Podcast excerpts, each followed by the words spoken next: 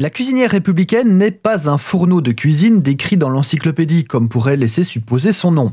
La cuisinière républicaine n'est pas à proprement parler une personne mais bien le titre d'un livre. Livre de cuisine, paru en 1794 et dont on ignore l'auteur présumé, mais on reviendra sur ce point. Fait intéressant, il s'agit d'un livre de recettes entièrement dédié à la pomme de terre. Il y est décrit une trentaine de recettes utilisant le tubercule, dont 5 recettes sont sucrées. Et là, c'est sans doute le contexte historique qui est plus intéressant que le livre en lui-même. Nous ne mangeons de pommes de terre comme nous en mangeons actuellement que depuis 300 ans. Ça peut paraître long, 300 ans, mais pour rappel, la bière en a plus ou moins 6000 et le pain 30 000.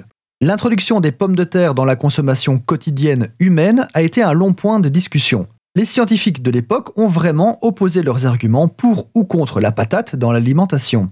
On pensera évidemment tout de suite à l'évêque des patates et surtout à Antoine Parmentier, le Parmentier du hachis Parmentier. C'est un peu réducteur de se souvenir de son travail qu'au travers d'un plat au four, et j'en parlerai bientôt sur cette chaîne. Mais pour la faire courte, nous avions pendant la Révolution une population qui meurt de faim et de l'autre la découverte, entre guillemets, d'un tubercule nourrissant et économique à produire.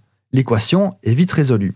Il y a donc eu une véritable campagne de sensibilisation et d'encouragement de la population à manger de la pomme de terre, jusque-là considérée comme de la nourriture pour cochons. Et la cuisinière républicaine, livre de cuisine entièrement dédié à la pomme de terre, fait partie de cette propagande altruiste. Si les sources sont exactes, ce livre serait également le premier livre de recettes en langue française écrit par une femme. On est presque certain qu'il fut écrit par Madame Mérigot, qui est la mère de l'éditeur du livre.